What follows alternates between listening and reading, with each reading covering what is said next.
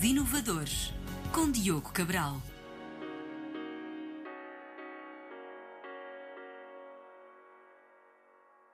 Olá, bem-vindos à série Inovadores. Hoje tenho comigo Rui Mirra Santos, CEO e cofundador da GoEasy, uma startup portuguesa que desenvolveu um software para conectar os grandes distribuidores e plataformas de comércio eletrónico a empresas de entregas, agilizando o processo através de uma automação aliada à inteligência artificial. Os Inovadores. Rui, Bem-vindo, é um prazer ter-te aqui no, no, nosso programa. Realmente, hoje em dia, este, o chamado milestone, né? last milestone, ou seja, a última milha, é, é cada vez mais importante que nós estamos a entregar, eh, estamos a receber tudo em casa. Eh, e é importante que isto seja o mais eficiente e o mais sustentável possível. Portanto, Conta-nos lá que solução foi esta que vocês criaram. Sim, exatamente. Quero começar por explicar que o nosso objetivo e o objetivo da GoEasy antes de entrar em produto é fazer com que esse last mile, o chamado last mile delivery, seja o mais simples, o mais eficiente e o mais transparente possível para toda a gente. E para explicar efetivamente o que é que nós fazemos, eu tenho que começar um bocadinho a falar do problema, porque quem conhece e quem faz compras online nós vamos a uma loja, pedimos o nosso produto, escolhemos que tipo de transporte queremos, começa aí a nossa jornada, mas depois as pessoas não têm noção que existem dois tipos de empresas. Existem empresas, lojas online que uh, são grandes o suficiente para ter parte da cadeia logística do lado deles, isso faz com que eles tenham uma proximidade gigante uh, do cliente final. e depois temos outras empresas que, com a globalização, o que é que elas fazem? Elas estão muito mais locais, mas utilizam grandes redes de transporte que já estão montadas a nível mundial, como as grandes transportadoras que nós conhecemos e que escolhemos mais vezes até para nos entregar e subcontratam toda essa cadeia. Depois desses dois casos, ainda temos outra, outra camada que é o tal last mile por um lado, quando temos esses negócios globais, que já são globais, subcontratam diretamente empresas locais para fazer esse, esse, último troço, não há razão para subcontratar uma grande distribuidora. No lado em que contratamos a, a distribuidora para gerir a nossa, a nossa logística mais larga escala, o que acontece é que depois essa logística, essa empresa de transportes eh, de grande escala, também subcontratar essa, essa última milha. Isto porque uh, desde o Covid grandes alterações nos padrões de consumo, estão a haver cada vez mais uh, pedidos, cada vez mais encomendas, uh, e essas encomendas têm que ser geridas por ou empresas que têm uma estrutura fixa, e isso para as empresas é mau, não é? Em termos de eficiência uhum. financeira.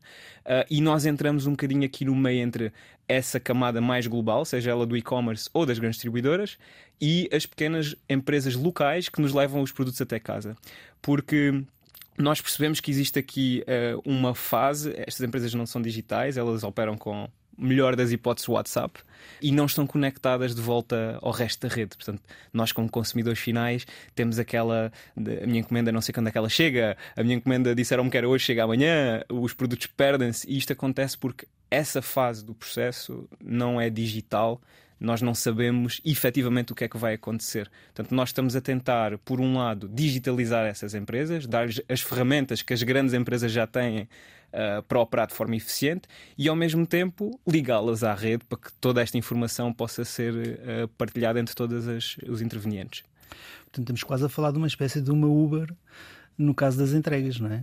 Mais ligada às entregas, porque ao fim e ao cabo a, estamos a lidar com pequenos empresários, sim, se calhar sim. não digo individuais, mas, mas, eh, mas com poucas pessoas, exato. que de repente consegues digitalizá-los e, e ligá-los à, à, restante rede. Exato, exato. É. Isto, é, isto é um ponto muito interessante. Nós gostamos de distanciar-nos um pouco do conceito da Uber porque estamos a perceber que no mundo é muito desafiante até para eles. Estão a ver leis cada vez mais apertadas na Europa. O indivíduo é muito difícil de restringir e de legalizar tudo o que é condições de trabalho, tudo o que é seguros. Um, e está-se a ver cada vez mais estas pequenas entidades a, a, surgirem. Por isso, nós queremos nos posicionar cada vez mais como uma ferramenta para essas empresas e não como uma plataforma all-in-one, como é o caso da, da Uber. Obrigado pela explicação. Já agora, vocês quando é que fundaram a empresa? A empresa existe há um ano existiu uma tentativa antes uh, desta, deste conceito em que nós próprios testámos o delivery e foi assim que percebemos que havia aqui espaço para criar uma solução tecnológica melhor do que o que já existe. Uh, tem, mas a empresa existe há um ano. E tem site e, e, aplicação? Sim, nós neste momento, falando do produto, é, é, complexo, porque nós temos uma panóplia de três aplicações: uma para o condutor, uma para o gestor operacional, que são as principais. Ainda temos uma janela para o e-commerce, ou seja, se Diogo, tu tiver tiveres uma loja online e quiseres fazer entregas em Portugal, nós, uh, os nossos clientes, portanto, as nossas empresas de delivery, hoje em dia podem te dar um portal em que tu podes requisitar as entregas diretamente. Temos estas três aplicações, duas delas são web, uma delas é mobile, portanto, está disponível na Apple Store e na, na Google Play. E depois temos toda a inteligência artificial e todo o back-end que suporta estes fluxos em cima das aplicações. Que e, então, como é que funciona em termos de modelo de negócio? Como é que vocês funcionam? Nós uh, estamos a monetizar em cima das empresas de distribuição locais, portanto, os nossos clientes, efetivamente, e temos um preço fixo por entrega, por tarefa, nós chamamos-lhe por tarefa. E fazemos isto por duas razões. Eh, primeiro, para competir com outro tipo de soluções e outro tipo de business models. Nós queremos que até a pessoa que tem uma carrinha possa usar isto. Não é? Aquela empresa pequeníssima, unipessoal, que tem uma, uma carrinha, democratizar mesmo este tipo de soluções. Que é... Portanto, se eu tiver uma carrinha e quiser fazer entregas, posso aceder à vossa, hoje. subscrevo hoje a vossa aplicação, a vossa, a vossa solução e posso-me ligar e receber. Exato. Eh, e como é que funciona? Eu fico à espera que contactem ou eu vou ativamente à procura de entregas? Tu uh, podes fazer as duas coisas. Nós temos uh, uma rede de parceiros, então, com os large distributors, como eu falei, com as empresas de grande escala de distribuição e com alguns e-commerces que estão sempre à procura de oferta, não é? de capacidade, e nós fazemos essa ponta ativamente. Mas se tu quiseres, self-service, registas-te, tens o teu portal com a tua marca. Uh, vamos imaginar os inovadores, é uma marca de entregas, não é? E podes ir ao mercado e utilizar como ferramenta de venda até. É, vou começar a vender canecas.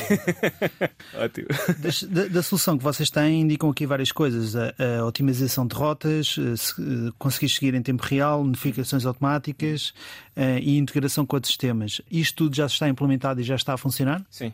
Nós, uh, inclusive, estamos cada vez mais a entrar na ótica da inteligência artificial, porque, especialmente, eu, eu, tenho uma posição forte em relação a isto. Acho que ainda se faz pouco no que toca a automatizar e suportar decisões. A inteligência artificial ainda está muito num estágio de previsões e coisas deste, deste género. Nós estamos já a, a tentar ir para aí, ou seja, apoiar as tomadas de decisão ter, fazer com que a ferramenta seja quase um especialista a Mas apoiar. Dá-me dá um exemplo em que... Um, um, exemplo, eu ia falar de, desse exemplo agora e depois, entretanto, com o conceito um, acabei por me desviar. Mas nós, esta semana, lançámos uma nova funcionalidade que faz o seguinte: eu não sei se as pessoas têm noção, mas 10% das entregas do mundo têm moradas erradas, têm a georreferenciação errada, mesmo utilizando Google Maps. Isto é porque há tantos intervenientes que eu estava a explicar há pouco na cadeia que a informação vai se alterando, vai se, vai -se mutando e chegamos ao fim e temos uma coisa que não faz sentido, que é, por exemplo, na rua ter um, uma, uma, nota do género, entregar um vizinho, o código da porta é isto. Isto uh, dá cabo completamente do conceito de georreferenciação. Então há muito trabalho feito por estas empresas em corrigir estas moradas manualmente. Nós desenvolvemos um, um, algoritmo de machine learning, portanto, um algoritmo de aprendizagem automática, que vai aprendendo com as correções. Para além disso, também consegue ele próprio sugerir atenção que estas moradas eu acho que estas moradas estão erradas. E com isto nós conseguimos não só reduzir o esforço da análise. Um sistema de alarmística, ao fim ao cabo. Primeiro o sistema de alarmística e com as correções já estamos a conseguir corrigir automaticamente as moradas e diminuir o, esforço manual necessário eh, em cima destes 10% se pensarmos no número de entregas que existe no mundo, é muita entrega. Imagino que sim. E também em termos de, de rotas, também há inteligência artificial associada a isso? Sim, isso é um ponto que desde o início é nosso uh, core, é nossa, um, uma das nossas grandes bandeiras. Um, nós uh, percebemos que no mercado já existiam algumas soluções no entanto, elas não estão preparadas para lidar com estes novos padrões de consumo que eu estava a falar, as entregas rápidas junto com as entregas lentas. Como é que eu consigo fazer isto tudo? E por fim, uma outra coisa que é muito engraçada, que é o conhecimento de como fazer boas rotas, neste momento ainda está na cabeça dos condutores, de muitos condutores especialistas que fazem aquilo há 20 anos. Nós estamos a tentar extrair um bocadinho a informação da, daquelas pessoas que operam e aprender com isso, portanto, fazer com que a máquina aprenda ativamente com a experiência desses condutores e depois poder então espalhar essa inteligência por aí fora por todas essas empresas. Muito interessante. Olha, Rui, uh, muito obrigado pela tua presença. O programa de rádio termina aqui. Contou com o apoio técnico de Henrique Lobo de Carvalho e de Ana Jordão. Uh, eu e Rui vamos continuar a conversar e poderá ouvir a entrevista e o resto da conversa numa das muitas plataformas de podcast, incluindo a RTP Play. Visitem-nos também nas redes sociais e se gostaram deste conteúdo ou consideraram que possa ser interessante para algum amigo ou conhecido, partilhem. Muito obrigado e até à próxima. Inovadores. eu, se calhar, agora fizemos aqui um intervalo e falávamos sobre quem é o Rui Mirra Santos. Conta-nos um pouco a tua história de vida, pessoal, profissional, de onde nasceste. Ok. Conta-nos essa, essa pergunta é sempre desafiante. Eu estou a tentar ainda perceber quem é que sou. Mas uh, posso falar um bocadinho disso, das minhas experiências. Eu, eu sou alentejano, sou de Alcácer do Sal e cresci lá, portanto cresci num meio em que não havia muitas, muitos miúdos, muitas crianças. Sou filho de dois músicos, uh, sou neto de um serralheiro e de um inventa tudo. Assim, uma mistura engraçada.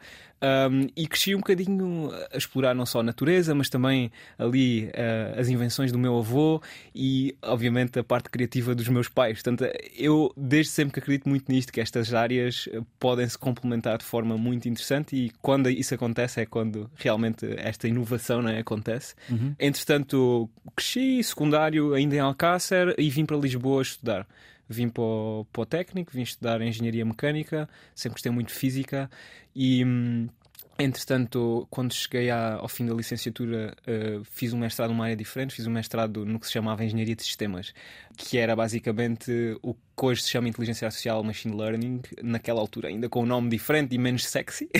Certo, certo. uh, mas já fazíamos umas coisas muito engraçadas e muito interessantes, uh, desde edifícios inteligentes, soluções para a sociedade montadas em cima de, de dados e análise de dados após esse, esse período no técnico, eu fiz a minha tese de mestrado na Dinamarca, já tinha lá, lá estado a fazer Erasmus em Copenhaga e depois a minha tese foi lá, num fiord onde era um laboratório para investigar energia renovável e sistemas de energia uh, renovável e sistemas inteligentes de gestão de energia.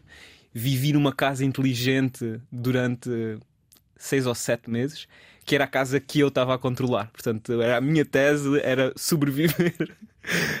um, foi mesmo uma experiência interessante. Estava um pouco isolado, mas uh, consegui-me focar muito, muito bem.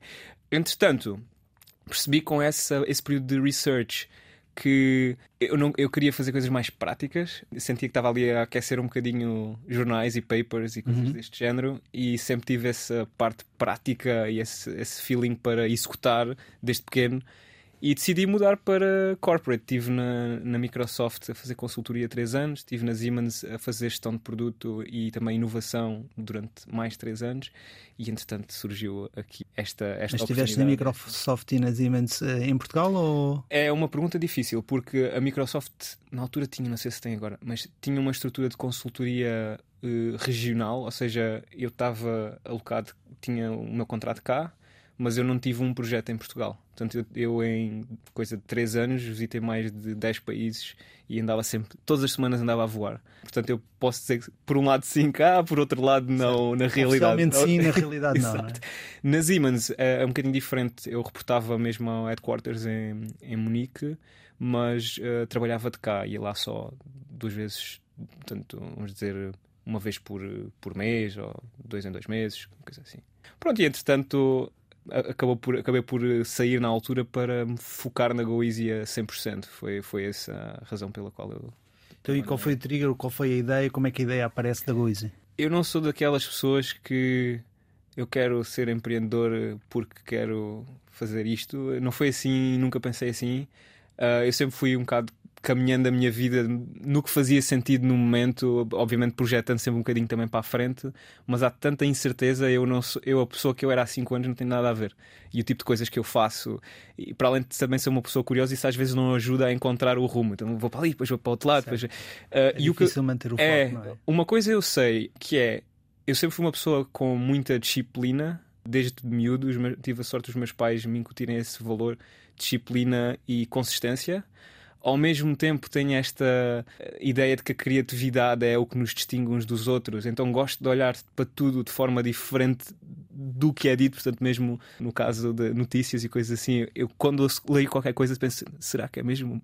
Começo sempre a duvidar dessas coisas, isso é, isso é bom para quem quer fazer coisas de forma diferente. E acabo, e acabo, sempre por pensar um bocadinho, então, e se fizéssemos desta forma? Porquê é que se fez assim?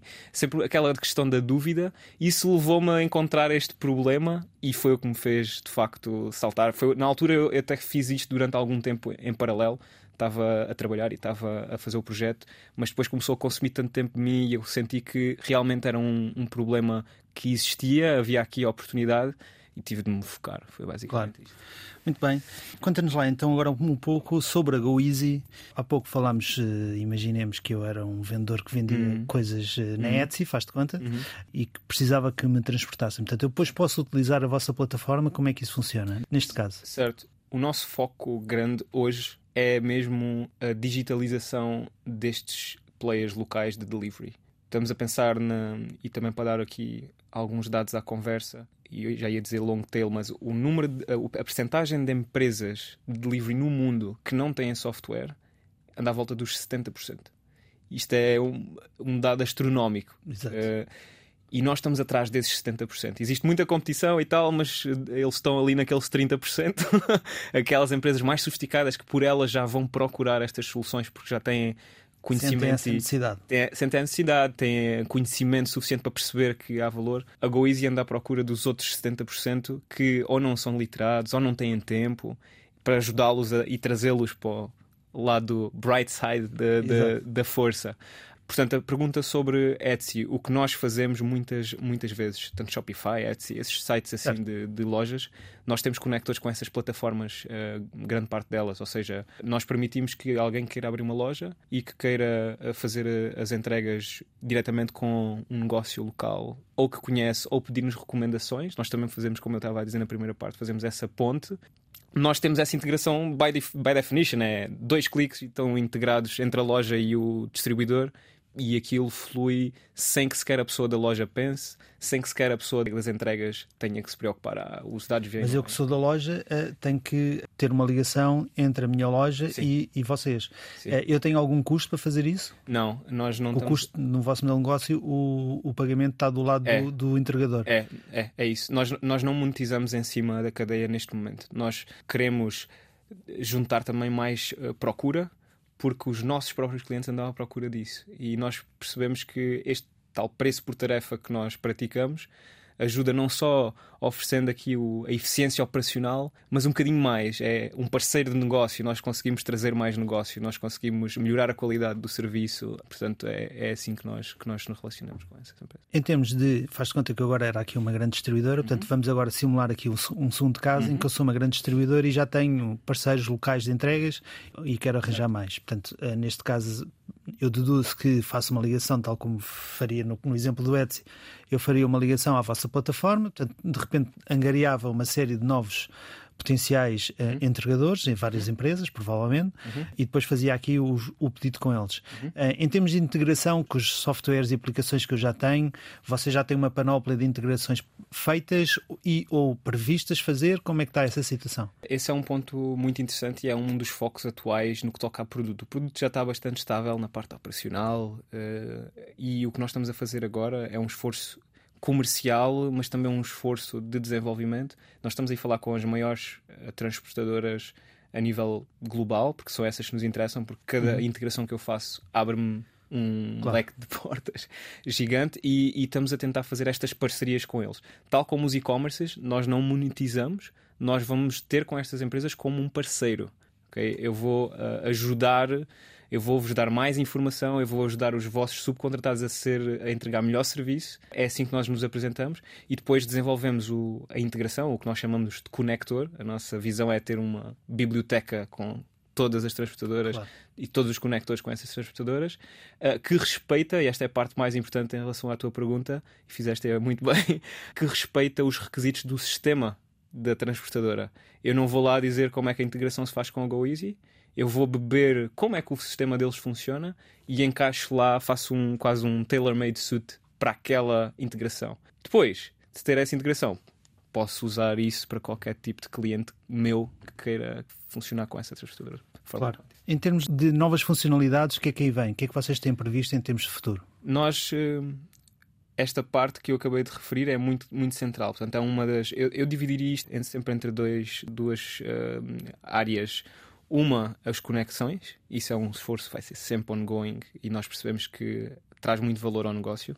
Mas, por outro lado, a melhoria deste software de delivery operacional que nós eh, já desenvolvemos e, e estamos numa, num ciclo de desenvolvimento contínuo. Nós, nós não, não paramos de desenvolver isto e todas as duas semanas temos eh, features novas.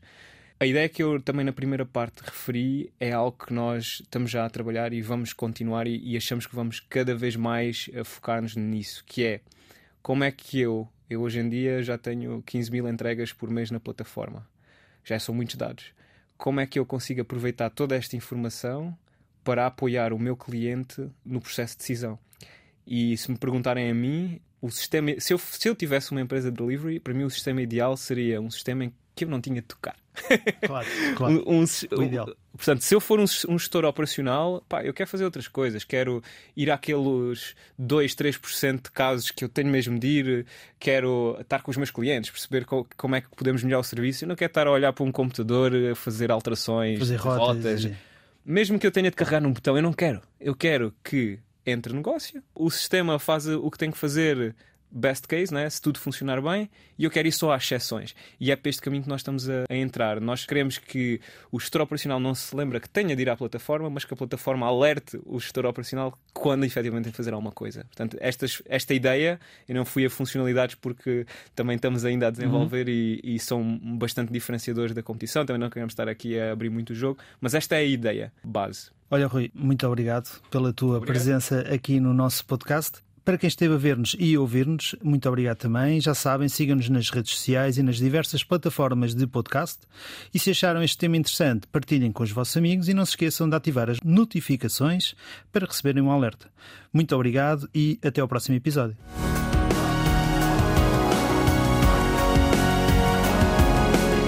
Os Inovadores, com Diogo Cabral.